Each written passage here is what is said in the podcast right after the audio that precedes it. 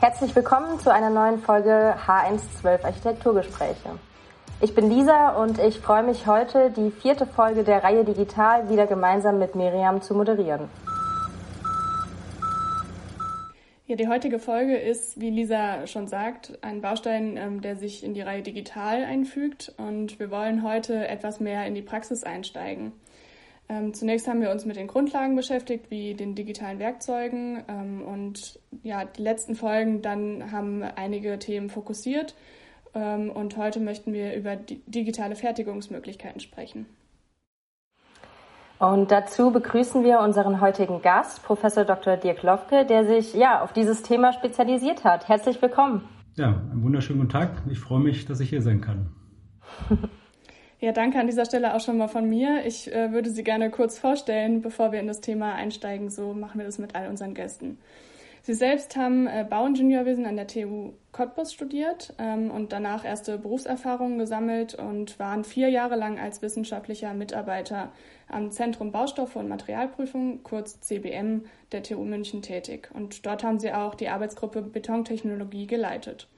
Das bedeutet schon ein bisschen auf das hin, was äh, später noch kommen wird. Ähm, seit 2017 sind Sie jetzt Professor für Baustoffe am Institut für Baustoffe, Massivbau und Brandschutz, kurz IBMB, wenn ich das richtig abkürze, an der TU in Braunschweig. Und man darf nicht vergessen, Ihr Büro Lufke Schieße-Ingenieure und dort beschäftigen Sie sich mit Projekten im Bereich der Baustofftechnologie, Bauwerksdiagnose und Bauwerkserhaltung. Ja, das kurz äh, abgerissen von Ihrem Lebenslauf und damit nochmal ein herzliches Willkommen auch von mir. Genau, und ähm, wir starten ja immer mit so einer kleinen Definition als, als Einleitung ins Thema und ähm, digitale Fertigung, was ist das eigentlich? Digitale Fertigung ist ja, wenn ursprüngliche Herstellungsverfahren in digitale Prozesse mit Hilfe von digitalen Werkzeugen, die ja, wie Miriam gerade eben erläutert hat, ähm, wir schon in einer der Podcast-Folgen analysiert haben, umgewandelt werden. Zum Beispiel, um da jetzt einige aufzuzählen, additive Verfahren, ähm, den 3D-Druck mit Beton, das Spritzgussverfahren bei Kunststoff zum Beispiel oder die CNC-Bearbeitung. Und auf ersteres, also die additiven Verfahren, haben Sie sich ja, Herr Löfke, wenn wir das so richtig interpretiert haben, spezialisiert. Und daher wollen wir uns auch heute auf ähm, dieses Verfahren fokussieren.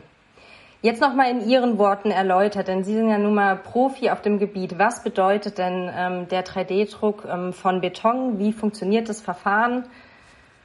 Genau, erläutern Sie uns das doch erstmal so zum Einstieg. Ja, Sie haben das schon ganz gut eingeführt, ähm, auch schon einige wichtige Beispiele genannt von der digitalen Fertigung. Und ich denke, es macht Sinn, hier die Begriffe auch noch mal zu sortieren. Also wir befinden uns natürlich im Kontext der Digitalisierung. Und wie ich äh, gesehen habe, haben Sie in den letzten Podcast auch darüber schon viel gesprochen, über BIM und ähnliche Methoden. Und der wichtige Unterschied, den wir heute ähm, machen wollen in diesem Podcast, ist, dass wir das Ganze, den Blickwinkel einmal äh, umkehren wollen. Also wir beschäftigen uns heute nicht damit, wie, wir irgendwelche reellen Dinge, reale Dinge in digitale Daten umwandeln, wie beispielsweise ein Foto oder Musik oder eben einen digitalen Zwilling vom Bauwerk erzeugen, sondern Heute wollen wir schauen, wie kriegen wir aus den digitalen Daten wieder äh, etwas materialisiert? Wie können wir wieder ein reales Objekt daraus ähm, erzeugen? Und der Oberbegriff dafür ist digitale Fertigung. Das ist ein sehr weites Feld. Äh, Sie haben das auch schon erklärt. Da zählen subtraktive Prozesse wie diese CNC-Prozesse dazu, äh, digitales Assemblieren und eben auch die additive Fertigung. Ich denke, es macht sehr viel Sinn, sich heute da ein bisschen zu fokussieren auf die additiven Fertigungsverfahren und da denke ich, macht es auch Sinn, sich auf einen Werkstoff zu fokussieren, nämlich den Werkstoff, der weltweit am meisten verwendet wird, Beton, also Beton 3D-Druck. Wenn man das Ganze jetzt ähm, definieren wollte, im Unterschied zu konventionellen Verfahren, wie wir Beton üblicherweise einsetzen, dann könnte man sagen, additive Fertigung bedeutet, dass wir Material wirklich bloß an der Stelle platzieren, an der wir das Material auch benötigen. Und dann durch diese additive Aneinanderreihung des Materials später dann die Struktur erstellen. Okay. Und ähm, ja, wie ist es? Wird dazu ein spezieller Beton verwendet? Ähm, ja, vielleicht macht es Sinn, bevor wir uns mit dem Werkstoff betonen, äh, für die Verfahren ähm, beschäftigen, nochmal ein bisschen die Verfahren äh, tatsächlich zu beleuchten. Da gibt hm, es eine, ja. tatsächlich eine Vielzahl von Verfahren, mit denen wir im Endeffekt betonen, additiv fertigen können. Grundsätzlich, ähm, die meisten Fertigungsverfahren, das gilt jetzt tatsächlich auch generell für additive Fertigung, die nutzen das sogenannte schichtenbasierte additive auftragen. Das heißt, wir erzeugen eine Schicht eigentlich erstmal im zweidimensionalen Raum und durch das Übereinanderstapeln äh, der Schichten erzeugen wir dann die dreidimensionale Struktur. Es gibt allerdings auch einige Verfahren, ähm, die können auch direkt eine Struktur in den Raum hineindrucken. Hier wäre ein Beispiel das äh, sogenannte Injection 3D Concrete Printing, was wir auch hier in der TU Braunschweig entwickelt haben. Das ist ein Verfahren, was direkt drucken kann. Aber die Mehrzahl der Verfahren, die basiert eben auf schichtenweises Auftragen.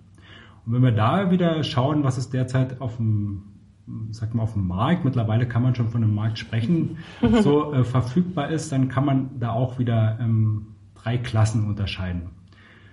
Das einmal die Partikelbett-basierten Verfahren, also steckt schon im, im Wort drin. Wir bringen hier erstmal ein Partikelbett auf, eine Schicht aus Partikeln bestehen und in einem zweiten Schritt bringen wir dann ein Fluid auf, was wir aber nur lokal in dieses Partikelbett einbringen und dadurch dieses Partikelbett festigen. Und mhm. das kann man wiederum auf zwei Arten und Weisen machen. Wir brauchen ja noch ein Bindemittel irgendwo. Das Bindemittel in unserem Fall Zement. Das kann einmal in diesem Partikelbett enthalten sein. Dann würden wir im einfachsten Fall nur Wasser oben aufbringen. Und dort, wo das Wasser eben aufgebracht äh, wird, dort würde der Zement dann erhärten und äh, wenn wir das Ganze wieder schichtenweise machen, dann die Struktur erzeugen. Das wäre das sogenannte selektive Zementaktivieren.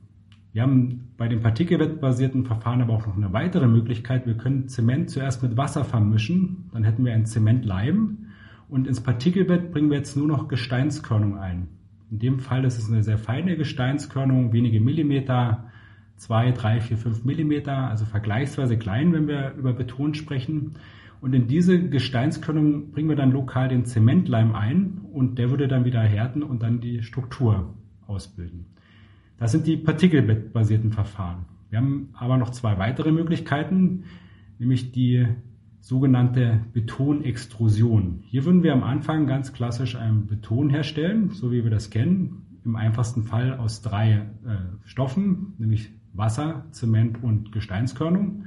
Die würden wir ganz normal anmischen, dann zu einer Düse fördern, die ist wiederum digital gesteuert und dann können wir durch Extrusion der Stränge wieder unseren, unseren Körper, unser Bauteile erzeugen. Hm. Und das Ganze leicht modifiziert wäre dann die dritte große Variante, das wäre das Material Spritzen. Jeder oder ich denke viele von Ihnen kennen wahrscheinlich den Spritzbeton, so kann man sich das vorstellen. Im Prinzip ein digital gesteuerter Spritzbetonprozess, wo sich einige ähm, Änderungen gegenüber den Extrusionsverfahren ergeben. Äh, durch diese hohe kinetische Energie sind die Schichten sehr gut verbunden. Man kann die Schichten auch in ihren Winkeln etwas variieren. Und das wäre dann die dritte große Verfahrensvariante. Also Partikelbettverfahren, Extrusionsverfahren und Spritzverfahren. Mhm. Ja, spannend. Kann man sich so bildlich irgendwie ganz gut vorstellen, wie das äh, funktioniert. Genau. Ich glaube, das erste war noch am vielleicht am äh, kompliziertesten ja. zu verstehen, aber ähm, ja, ich denke, da steigt man dann doch ganz gut durch äh, mit Ihrer Erklärung. Ähm, und ich, ja. ja, ich denke, jetzt sieht man auch, dass wenn man über das Material betont spricht, ähm, da muss man eben differenzieren, in welchem Verfahren wir uns bewegen, weil es dann eben ganz vielfältig wird. Aber ich denke, um es heute einfach zu halten, kann man sich mal auf diese Extrusions- oder diese Spritzverfahren konzentrieren und sich mhm. mal überlegen, was der Beton dort eigentlich anders machen muss, als er das üblicherweise tut. Der, mhm. der große Unterschied ist ja, im konventionellen Verfahren wird Beton immer in Kombination mit einer Schalung eingesetzt. Das heißt, wir bauen unser Bauwerk eigentlich erst mit einer Schalung auf und füllen dann den Beton in die Schalung ein, lassen ihn erhärten. Das muss der Betonender können. Er muss sehr gut verarbeitbar sein, damit er sich leicht in die Schalung einbringen äh, lässt. Die Arbeiter auf der Baustelle weniger Probleme mit dem Beton haben. So moderner Beton, der ist recht plastisch oder sogar fließfähig, also lässt sich sehr leicht in die Schalung einbringen. Jetzt kann man sich vorstellen, wenn man so einen fließfähigen Beton zum 3D-Drucken verwendet, dann wird uns das nicht gelingen. Wenn wir den übereinander drucken, dann fließt der einfach in der Gegend herum. Das heißt, wir müssen dem Beton jetzt eine neue Eigenschaft verleihen, nämlich dass er in der Lage ist, wenn die nächste Schicht aufgetragen ist, schon so, ich sage jetzt mal, fest zu sein, eine Grünstandfestigkeit aufzuweisen, dass er die nächste Schicht abtragen kann, also die Last der nächsten Schicht abtragen kann. Und da muss man sich vorstellen, wir wollen eine meterhohe Wände drucken. Was haben wir im Bauwesen? Mindestens zwei Meter, eher drei Meter und das innerhalb kürzester Zeit. Eine halbe Stunde bis eine Stunde. Das heißt, der muss sehr schnell diese Struktur aufbauen können, sehr schnell fest werden, um diese Lasten abtragen zu können. Das ist eine ganz neue Eigenschaft und damit es nicht zu einfach wird, jetzt können wir nicht einfach sagen, wir machen den ganz steif, äh, dann kriegen wir den schon irgendwie äh, so hin, dass er die Lasten abtragen kann. Nein, wir müssen den Beton ja auch noch zur Düse bringen. Das heißt, in diesem ersten Prozessschritt, unmittelbar nach dem Mischen, muss der Beton fließfähig sein, sonst kann ich ihn nicht dahin pumpen. Das heißt, wir haben hier in den ersten Minuten einen sehr fließfähigen Beton, der dann sozusagen auf Knopfdruck, sobald er aus der Düse raus ist, sehr steif wird, um die Lasten abzutragen. Und um das zu bewerkstelligen, braucht man wirklich ähm, sehr viel Know-how. Es ist hochkomplexe Materialtechnologie und das ist unter anderem das, womit wir uns hier am äh, Lehrstuhl, am Fachgebiet Baustoffe hier im IBMB beschäftigen. Mhm. Also, ja, und dann müssen die Schichten ja auch noch aufeinander halten. Also nicht nur, dass die, dass die unterste Schicht praktisch die nächste ähm, aushalten muss, ähm, statisch gesehen, sondern die müssen ja auch irgendwie einen Verbund eingehen. Ganz wichtiger Punkt. Das ist wahrscheinlich die nächste Herausforderung, genau. kann das, ich mir vorstellen. Das ist der dritte Punkt tatsächlich, den ich noch nicht erwähnt habe. Also erst fließfähig, dann schnell sehr tragfähig.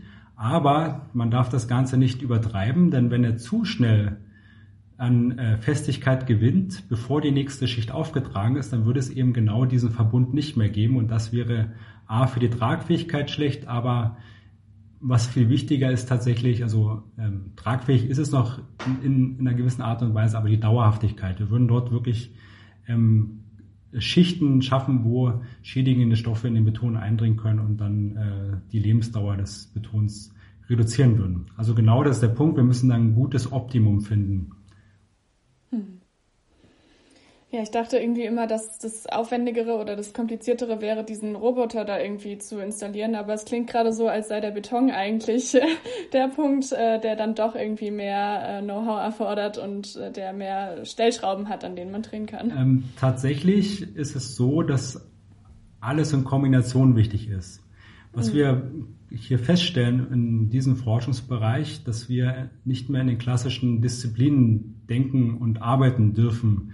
Also ich kann nicht mehr sagen, ich bin Materialwissenschaftler, ich äh, entwickle jetzt einen Beton fürs 3D-Drucken. Das wird mir nicht gelingen. Ich muss immer den Prozess dahinter betrachten, denn jeder Prozess hat spezifische Anforderungen. Ähm, und da brauche ich andere Experten. Ich brauche zum Beispiel Maschinenbauer, die sich mit dem 3D-Drucker auskennen. Bei uns an der Universität äh, gibt es dann dazu die Architekten, die sich mit dem Prozess, also jetzt nicht mit dem Maschinenbauprozess, sondern eher mit dem Prozess der Herstellung sehr gut auskennen, also vom Entwurf kommt, genau wissen, wie man das herstellen können muss. Und in dieser Kombination, in diesem Dreiklang schafft man es eigentlich nur, einen guten 3D-Druckprozess äh, zu entwickeln. Also wir müssen immer Material, Prozess und den äh, Bauwerksentwurf zusammen betrachten und nur aus diesen dreien in der Summe wird dann ein guter Beton-3D-Druck. Mhm. Jetzt haben Sie es ja gerade schon erwähnt, ähm, die Architektur wir sind ja auch an der Fachrichtung Architektur und ähm, wir fragen uns natürlich so ein bisschen, äh, welche Voraussetzungen muss denn ein Entwurf überhaupt erfüllen, um überhaupt gedruckt werden zu können. Vielleicht können Sie das kurz anreißen. Ich weiß, das ist vielleicht nicht ähm, ganz Ihr äh, Aspekt, mit dem Sie sich hauptsächlich ja. beschäftigen, aber vielleicht können Sie ein paar Worte dazu verlieren. Das Schöne ist, ich habe ja gerade gesagt, wir arbeiten hier sehr interdisziplinär zusammen. Also viel mit der Architektur und man lernt ja dann auch gerne als Bauingenieur dazu. Also die Grundprinzipien habe ich verstanden und vielleicht kann man es in folgender Art und Weise einfach erklären. Mit jeder Bauweise, äh, die wir, mit der wir uns beschäftigen, haben wir natürlich Entwurfsgrundsätze. Denken wir zum Beispiel an den Mauerwerksbau, dann wissen Sie als Architekt sofort, ich muss irgendwie das Steinmaß äh, berücksichtigen und kann nur in diesen Maßen auch planen. Ich kann nicht irgendwie frei die Tür irgendwo hinsetzen, sondern ich muss gucken, wie lang ist mein Stein und am besten an der Tür ähm, hört der dann auch auf. Genauso ist es beim Betonbau. Dort haben wir im Hintergrund, was können wir mit der klassischen Systemschalung alles anstellen? Welche Möglichkeiten gibt es? Das sind schon Limitierungen, die Sie sich quasi im Entwurf äh, bewusst oder unbewusst äh, mit auferlegen und damit das schon berücksichtigen. Und jetzt haben wir mit dem Beton 3D-Druck einen völlig neuen Prozess. Also wir haben eine neue Bauart und jetzt ist es natürlich an uns, die Möglichkeiten, die uns diese Bauart gibt, auch in den Entwurf wieder mit einfließen zu lassen. Und da gibt es viele Restriktionen, die man beachten muss, aber eben auch viele Möglichkeiten. Von den Möglichkeiten können wir anfangen. Sie sind eigentlich jetzt absolut frei in der Form. Sie müssen sich nicht mehr überlegen, welche Formen Sie drucken, weil der Betondrucker kann, je nach Verfahren, den müssen wir wieder unterscheiden, aber äh, per se erstmal so ziemlich alles drucken, was Sie sich äh, vorstellen können.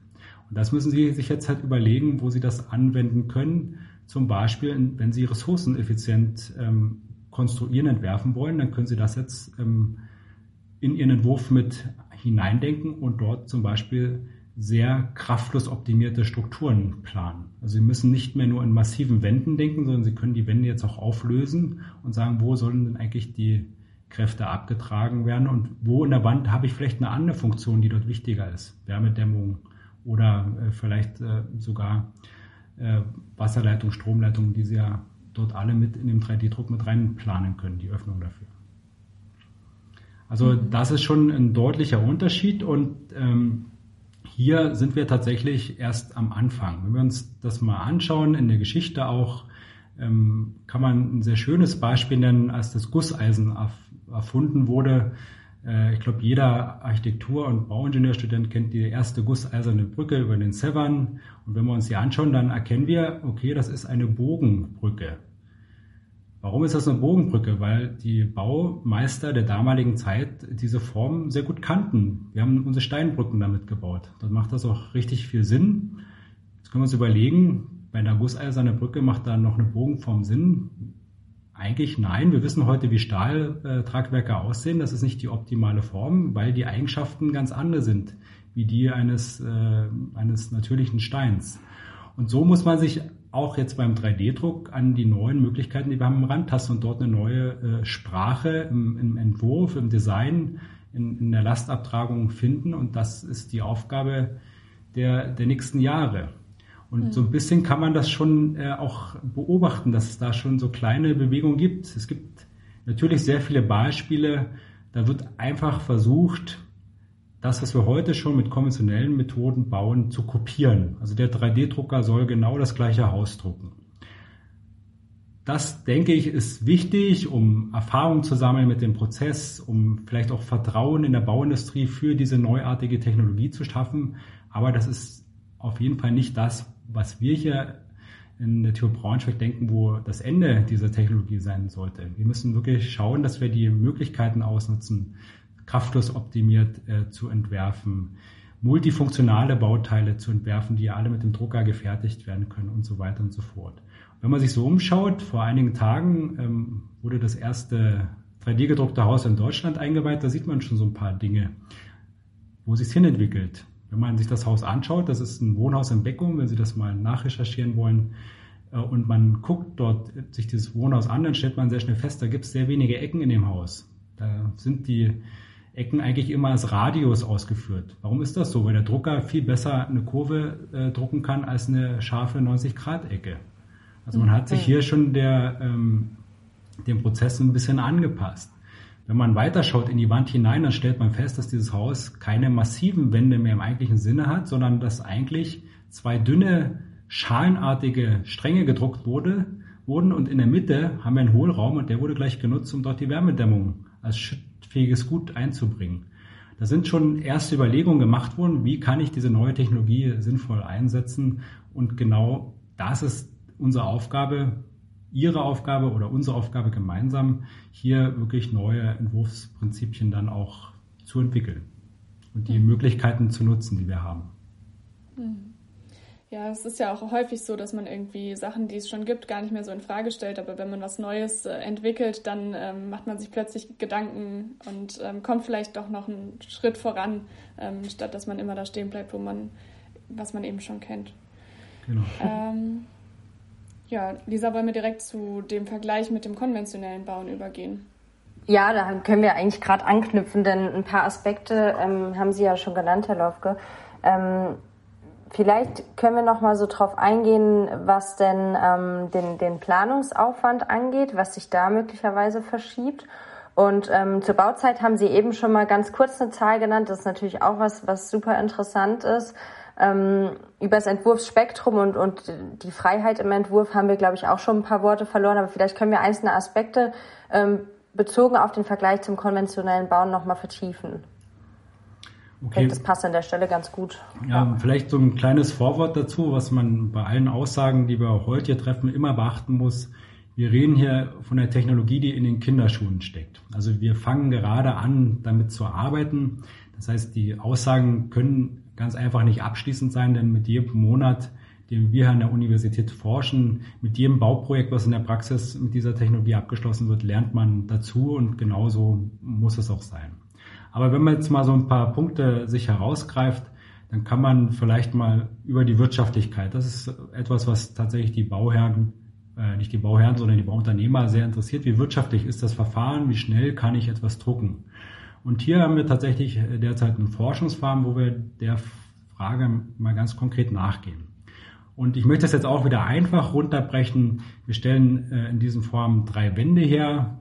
Eine sehr konventionelle gerade Wand, so wie wir das kennen von der Systemschalung, bis hin zu einer freigeformten Wand, die sehr komplex von ihrer Struktur ist. So, und vereinfacht gesagt ist es dem 3D-Drucker ziemlich egal, ob er diese glatte Wand druckt oder diese wirklich sehr komplexe Wand. Das dauert einfach gesagt die gleiche Zeit. Also man, der 3D-Drucker benötigt die gleiche Zeit, unabhängig von der Komplexität der Wand. Wenn ich das jetzt vergleiche mit einem konventionellen Prozess, dann habe ich natürlich erstmal einen sehr ähm, ausgereiften Prozess. Wenn ich eine glatte Wand ähm, produziere, dann kann ich einfach eine Systemschalung stellen, die voll Beton füllen und dann ist die Wand auch schon fast fertig. Wenn ich jetzt etwas komplexere Strukturen herstellen möchte, dann fängt schon an, wie kann ich das machen? Ähm, da muss ich irgendwelche Sonderschalungen ähm, herstellen, möglicherweise Einbauteile fräsen, die ich dann in die Schalung hineinbringe, die dann einmal verwendet wird, äh, dann auf dem Müll landet. Also das wird dann mit konventionellen Methoden ganz schnell recht komplex und unwirtschaftlich. Und so kann man auch den Vergleich ziehen. Bei sehr einfachen Wänden ähm, wird sich der 3D-Druck noch ein wenig entwickeln müssen, um da gleich oder besser zu werden. Aber sobald wir ein bisschen Komplexität in Bauteilen drin haben, sind wir sofort eigentlich dort, wo der 3D-Druck schon heute seine Stärken ausspielen kann. Und da muss man sich wiederum überlegen, warum bauen wir denn im Augenblick so einfach? Wand ist jetzt vielleicht nicht das beste Beispiel, aber denken Sie mal an Decken. Ähm, wenn Sie dort im Ortbeton schauen, dann sehen Sie kaum noch irgendwelche Decken, wo irgendwelche Tragstrukturen erkennen sind. Das sind immer monolithische Decken mit einem konstanten Querschnitt. Warum bauen wir so wenig Pi-Decken, die vom, vom Tragwerk sehr effizient sind?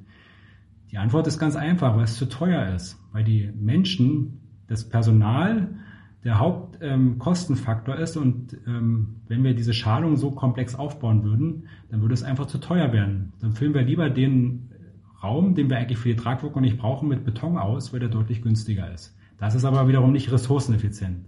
Und hier haben wir jetzt mit dem 3D-Druck äh, die Möglichkeit, auch wieder komplexere Strukturen zu drucken. Und dann wird das Ganze auch wirtschaftlicher und, das ist ja auch wichtig, dann auch ähm, von der Ökologie ähm, deutlich, ich sag mal, wertvoller. Also hier können wir wirklich ressourceneffizienter bauen. Thema Tragfähigkeit, ähm, ich denke, da müssen wir nicht mit allzu großen Unterschieden rechnen. Derzeit arbeiten wir daran, auch das vielleicht nochmal in den Fokus gerückt. Ähm, Strukturen, wenn wir über Beton reden, dann reden wir eigentlich immer über Stahlbeton. Das heißt, die Hauptherausforderung ist jetzt auch wirklich den Stahl in den Druckprozess mit zu integrieren. Das ist äh, Gegenstand der Forschung und äh, das ist etwas, was auf jeden Fall ähm, denkbar ist in, in den nächsten Jahren auch dann in die Anwendung kommen kann. Vom Planungsaufwand, ähm, da haben wir eigentlich eine schöne parallele Entwicklung. Sie hatten in einem vorherigen Podcast über BIM gesprochen und das ist eigentlich genau die Methode, die wir benötigen, um dann auch digital etwas zu fertigen, weil das Modell ist im Endeffekt dann schon mal in 3D erstellt worden. Und das ist natürlich die Grundvoraussetzung für eine digitale Fertigung und auch für die additive Fertigung. Also wenn ich dieses Modell habe, dann kann ich in weiteren Schritten das so weit bringen, dass ein 3D-Drucker das auch versteht. Hier muss ich natürlich das Ganze dann noch in Schichten unterteilen und ich muss natürlich in der Pfadplanung mir überlegen, wo kann der Drucker denn eigentlich überall hin? Wenn Sie auch daran denken, ein Drucker ist nicht immer ein Rahmen, das kann auch ein Roboter sein, muss man sich fragen, wie kann der Roboter sich auf der Baustelle bewegen, also allein mit seinem Arm, wenn das Bauwerk schon dasteht, also muss halt ein bisschen überlegen, dass er das Bauwerk nicht gleich wieder einreißt, was er gerade gedruckt hat. Das sind zusätzliche Schritte und das ist ähm, aber im Augenblick im Gegenstand der Forschung und schon sehr weit fortgeschritten. Mhm. Ja, super interessant. Ähm, Sie haben jetzt auch schon einige Vor- und Nachteile ähm, angesprochen. Ähm, klar kann man dazu vielleicht an manchen Punkten noch nicht äh, genau sagen, wie sich das jetzt entwickeln wird, was sich als Vor- und Nachteil herausstellen wird. Aber vielleicht wollen, können wir ein paar Stichpunkte einfach mal sammeln, die sich als Vorteil herausgestellt haben und ein paar, die vielleicht aber auch ein Nachteil sind, was man bisher schon festgestellt hat. Also, wenn wir bei den Vorteilen anfangen, dann sind wir dann können wir wirklich eine lange Liste ähm, aufmachen. Ich denke, dass der wirklich entscheidende Vorteil ist erst einmal die Formfreiheit, die wir haben. Wir haben mit dem Verfahren wirklich, sind wir in der Lage, fast beliebig Formen zu erstellen. Daraus resultiert dann, wenn wir Richtung Ressourceneffizienz denken, wir können wirklich kraftflussgerecht konstruieren das heißt, der Drucker kann recht komplexe Strukturen, die kraftflussgerecht äh, konstruiert wurden, dann auch erstellen. Und das ist ein großer Benefit Richtung Ressourceneffizienz. Wenn man heute die Bauindustrie fragt, dann ist sie natürlich auch daran interessiert an der Automatisierung. Wenn wir uns das mal anschauen im Bauwesen, ähm, haben wir da eigentlich das große Dilemma Automatisierung, Digitalisierung. Wir sind eigentlich, wenn wir alle Industrien vergleichen, ganz weit hinten dran. Wir sind wenig automatisiert, ähm, wenig digitalisiert, was die Fertigung angeht. In, in der Planung ja, ist da in den letzten Jahren sehr viel passiert. Aber was heißt das? Wir planen heute dreidimensional, digital und dann wird das Bauwerk erstellt und nicht selten passiert es, dass aus diesem schicken BIM-Modell ein 2D-Plan auf Papier ausgedruckt wird und auf die Baustelle gefahren wird. Sehr überspitzt, auch da gibt es natürlich mittlerweile Entwicklungen, aber die digitale Kette, die ist noch nicht geschlossen. Und das ist die große Chance der additiven Fertigung, diese digitale Kette wirklich zu schließen, von der Planung bis zur Fertigung und dadurch auch eine Ressourceneffizienz ähm, zu generieren. Also das sind äh, wichtige Vorteile. Andere Dinge sind die Arbeitssicherheit. Ähm, die, wenn wir die gefährlichen Arbeiten in Zukunft durch Roboter machen lassen, dann tun wir was für die Arbeitssicherheit. Die andere Punkte sind zum Beispiel Attraktivität des Berufes. Sie finden heute kaum noch Leute, die auf die Baustelle gehen wollen. Wir haben einen echten Fachkräftemangel auf der Baustelle. Wir merken das jetzt schon an den Universitäten, dass diese, die, das Bauwesen sehr viel an Attraktivität gewinnt. Wir gewinnen sehr viele Studierende, die sagen, das interessiert mich, digital zu fertigen. Das ist interessant. Äh, diesen Beruf möchte ich ergreifen. Und mhm. die, der ganze Berufszweig wird im Prinzip dadurch deutlich attraktiver. Wir müssen ja hier immer überlegen, wir haben es ja hier äh, in Konkurrenzsituationen, also unser Arbeitsmarkt, dort gibt es Informatiker, äh, da gibt es äh, BWLer und natürlich überlegt sich jeder, was will er studieren. Und das Bauwesen, das hat in den letzten Jahren, sage ich mal, nicht den allergrößten äh, Zulauf und das ähm, merken wir jetzt schon, das ändert sich, weil dieses Thema wirklich ähm, auch Interesse weckt und diesen Beruf mhm. wieder sehr interessant macht für junge Leute. Das kann ich mir vorstellen, gerade für die junge Generation, die mit äh, Smartphone und Laptop groß geworden ist, dass das dass die Generation das vielleicht auch gar nicht verstehen kann, warum da irgendwie, warum diese Digitalisierung da im Bauwesen mhm. noch nicht so Einzug gehalten ja. hat. Gut, und wenn wir jetzt ähm, auch über Nachteile reden wollen, dann ähm, würde ich sagen, tatsächlich ein echter Nachteil ist bisher noch nicht gefunden. Wir haben viele Herausforderungen. Das, so, so muss man es. Ähm, wir, sind, wir sind eine junge Technologie. Wir müssen viele Dinge, die noch nicht geklärt sind, lösen. Das könnte man jetzt als Nachteil sagen. Sie können heute nicht im Laden gehen, sich einen 3D-Drucker kaufen und äh, sagen, morgen drucke ich mir ein Haus. Das mhm. ist im Augenblick noch mit einem hohen Aufwand, äh, Entwicklungsaufwand ähm, verbunden. Das Ganze ist noch nicht normativ geregelt. Auch das ist natürlich ein Punkt. Wenn Sie heute ein Haus 3D drucken wollen, dann müssen Sie über ähm, vorhabenbezogene Bauartgenehmigung gehen. Das ist ein gewisser Prozess, ein Zusatzaufwand. Aber da ist es immer so, wenn Sie neue Technologien in den Markt einführen, dass Sie hier einen gewissen Aufwand bringen müssen. Dafür haben Sie den Vorteil, dass Sie dann der Erste im Markt sind und dann vielleicht diesen Vorsprung auch nutzen können, um dann äh, zum Beispiel Marktführer in, in, diesem Bereich zu werden. Aber ansonsten ist äh, in vielen Bereichen der 3D-Druck auch wirklich konkurrenzfähig, wenn wir jetzt Tragfähigkeit, Dauerhaftigkeit, das sind alles Themen, die man äh, beachten muss, aber sie sind nicht per se als Nachteil ähm, zu sehen, sondern hier ähm, können wir absehen, dass das Ganze in einer vergleichbaren Art und Weise ähm, sich ausbilden wird, wie das beim konventionellen Betonbau heute der Fall ist. Mhm. Ja, ähm, ein Thema, was wir noch gerne beleuchten wollen würden, ähm, Sie haben es eben auch kurz angerissen. Ähm, die, die wirtschaftliche Effizienz, die ist ja, die liegt irgendwie auf der Hand, sage ich mal. Ähm, wenn wir jetzt aber die ökologischen Aspekte betrachten, können wir natürlich durch eine gewisse Ressourceneffizienz da ähm, Einsparungen vorkehren, die dann das Thema wiederum auch ähm, ähm, positiv beleuchten. Aber was wir uns natürlich fragen ist, dass das Drucken mit dem Materialbeton an sich ja erstmal als nicht nachhaltig erscheint. Wie ist dazu Ihre Einschätzung? Ja, ähm, das ist natürlich ein Thema, wo man, äh, glaube ich, ohne Probleme einen eigenen Podcast äh, zu machen könnte. äh, Im Augenblick sehr im Fokus äh, der Diskussion, auch in den Medien äh, sehr stark angekommen. Ich denke, dass ist in der gesamten Breite der Wirtschaft, aber jetzt auch im Bauwesen immer stärker ein Thema, wie nachhaltig ist ein Baustoff. Und da beobachtet man in den letzten Monaten tatsächlich, dass sich da so ein bisschen verzerrtes Bild in der Mediendarstellung und auch in den Diskussionen ergibt. Deshalb muss man vielleicht hier ein bisschen äh, auch mal ein paar Fragen oder in den Raum stellen oder vielleicht mal ein paar Aspekte in den Raum legen, um das Ganze ein ähm, bisschen zu relativieren. Was, was wir oft erleben, ist natürlich, dass äh, Nachhaltigkeit eins zu eins mit dem Begriff ökologisch gesetzt wird. Da sei wieder dran erinnert, Nachhaltigkeit hat natürlich viele Dimensionen. Da ist, steckt auch die Ökonomie drin, aber auch äh, soziale Aspekte, um nur mal zwei weitere zu nennen. Das gilt äh, zu berücksichtigen. Und wenn wir jetzt hier den Baustoff Beton bewerten wollen, das ist ein Baustoff, der nahezu überall auf der Welt vorhanden ist, womit Sie auch bauen können. Das macht ihn per se erstmal zu einem, ähm, in diesen Kategorien ökonomisch und auch sozial zu einem nachhaltigen Baustoff. Aber natürlich, wenn wir jetzt mal auf das Ökologische schauen, da kann man feststellen, dass auch hier ähm, viel Lobbyismus und Populismus in den letzten äh, Monaten betrieben wird.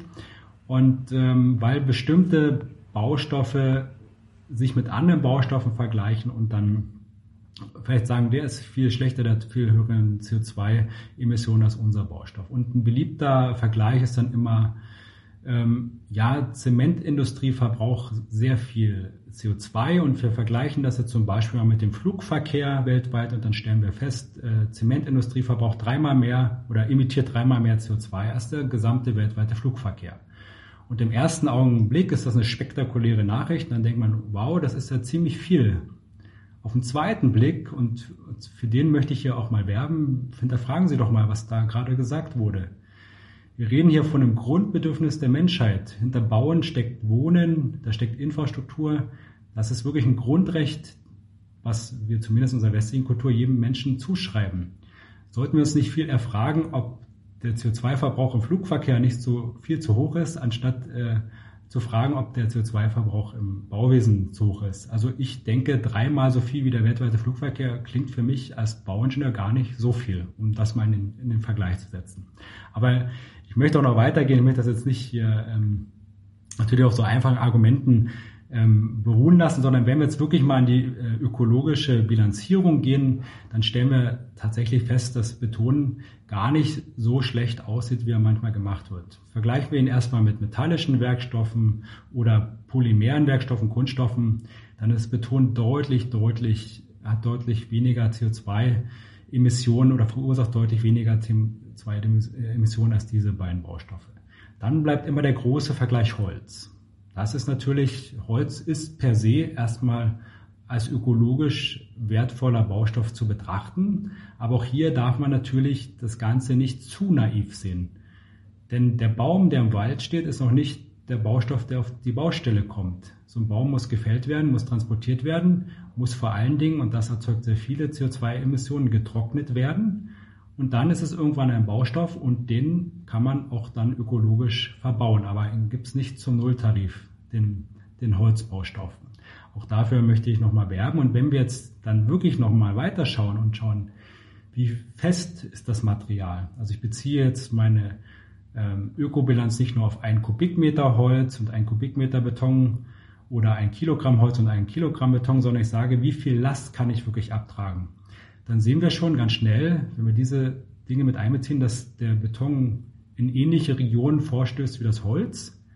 Und wenn wir dann noch die große Stärke des Betons einbeziehen, nämlich seine Lebensdauer, Ökobilanzierungen werden in der Regel für 50 Jahre gemacht, das muss man wissen. Wenn wir jetzt noch einbeziehen, dass ein Betonbauwerk äh, durchaus in der Lage ist, 70, 100 Jahre zu halten, dann kann man sogar in einer Ökobilanzierung feststellen, dass Beton eine bessere Ökobilanz aufweist als ähm, Holz. Nur um mal diesen Vergleich äh, zu nennen. Aber ich möchte gar nicht gegen das Holz sprechen. Das Holz ist ein sehr wertvoller Baustoff. Ähm, ich spreche hier nicht gegen das Holz, ich möchte hier nur für den Beton sprechen. Das ist, äh, äh, das ist wichtig. Ich glaube, das kam an. Genau. Und ein letzter Aspekt, den man berücksichtigen muss, wir können ja auch nicht, ähm, auch selbst wenn wir wollten und alles mit Holz bauen. Haben Sie sich schon mal überlegt, wo überall Beton drin ist? Haben Sie schon sich mal überlegt, ob man ein Klärwerk mit Holz bauen könnte? Ob man Abwasserkanäle mit Holz bauen könnte? Ob man Betonstraßen mit Holz bauen könnte? Ob man Brückenbauwerke sinnvollerweise mit Holz baut. Es gibt ja ganz viele Anwendungsbereiche, wo der Baustoff Holz gar nicht äh, in Frage kommt. Und deshalb bin ich dafür, die Baustoffe fair zu bewerten. Klar macht es Sinn, mit Holz zu bauen, aber es macht genauso Sinn, auch mit Beton zu bauen. Und dieser Beton kann richtig angewendet ökologisch und nachhaltig sein. Und hier ist glücklicherweise auch die äh, Zementindustrie auf einem Weg, die dieses wichtige Thema erkannt hat und sich hier auch weiterentwickelt. Derzeit wird an Prozessen äh, gearbeitet, die werden entwickelt, wie wir zum Beispiel äh, mit dem Betonbau auch ähm, CO2-neutral werden können. Was viele nicht wissen, die, der, der CO2-Ausstoß ähm, bei der Zementproduktion, der entsteht ja nicht allein aus der Verbrennung für die Hitze, die wir benötigen, um den Zement herzustellen, sondern es ist ja wirklich ein chemischer Prozess, der stattfindet. Das CO2 wird in einem chemischen Prozess freigesetzt. Derzeit wird an äh, Verfahren gearbeitet, dass wir Beton, wenn er recycelt wird, wieder rekarbonisieren. Das heißt, das CO2, was er abgegeben hat bei der Herstellung des Zementes, kann der Beton einfach wieder aufnehmen. Ist die sogenannte Karbonatisierung. Und diese Prozesse werden derzeit entwickelt, dass der Beton den gesamten CO2, den er bei der Herstellung aufgenommen hat, dann in der, beim Recyceln wieder, äh, den er abgegeben hat bei der Herstellung, dann beim Recyceln wieder aufnimmt. Mhm. Und den letzten Punkt, um das Ganze nicht zu lang zu machen, ähm, wir müssen auch anfangen, Kohlendioxid nicht mehr einfach nur in die Luft zu blasen, sondern auch versuchen, diesen, dieses Gas als Rohstoff zu betrachten. Es gibt viele Prozesse, ich möchte mal einen nennen. Wir sind mittlerweile in der Lage, mit regenerativer Energie grünen Wasserstoff herzustellen, völlig äh, CO2-neutral. Wir können diesen grünen Wasserstoff nutzen, um gemeinsam mit CO2 daraus Methan herzustellen. Völlig CO2-neutrales Methan. Und das sind Prozesse, wo wir in Zukunft nachdenken müssen. Dieses Methan kann dann genutzt werden, um zum Beispiel in dem Flugverkehr verbraucht zu werden. Das wäre dann eine CO2-neutrale Alternative oder wieder ja. zur Zementherstellung genutzt werden. Das sind die Dinge, äh, die wir in Zukunft angehen müssen. Und ähm, ich denke, hier wird der Beton auch zukünftig äh, eine wichtige Rolle spielen im, im Materialmix für unsere ähm, Bauten auch in der Zukunft. Mhm.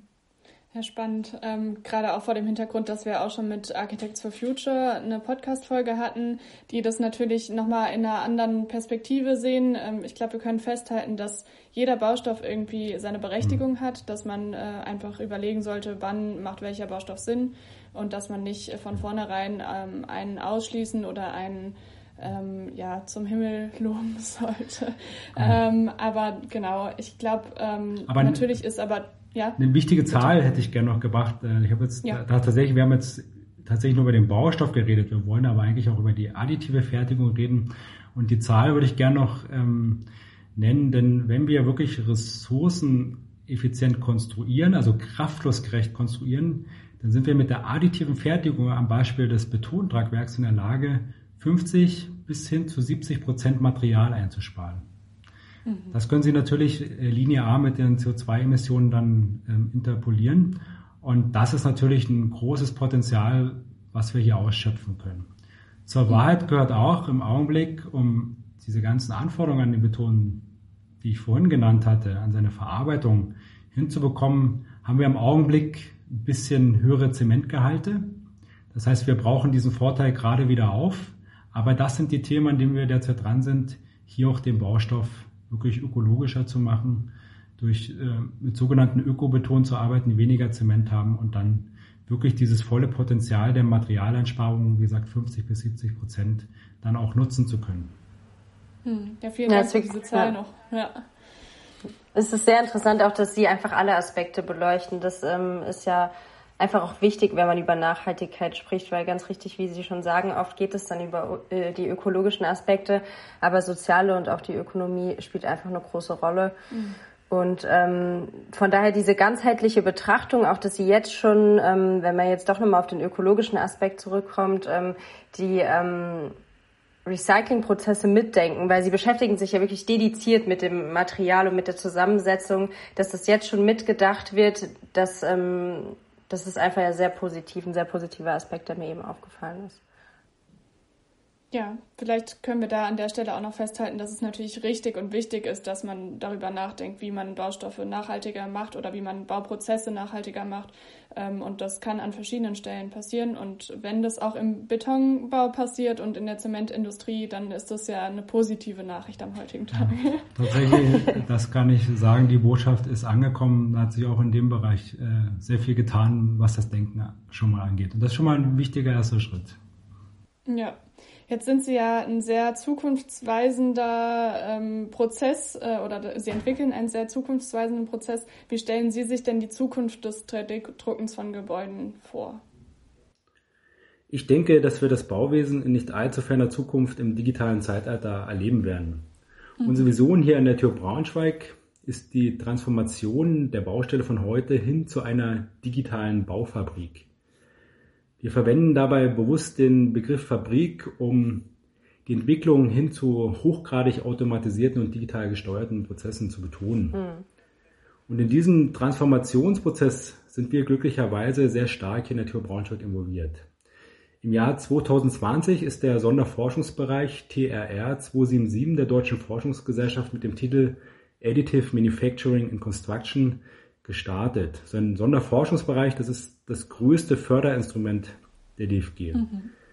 Gemeinsam mit der Technischen Universität München forschen wir in diesem Sonderforschungsbereich in insgesamt 19 Forschungsprojekten an der Zukunft der additiven Fertigung im Bauwesen.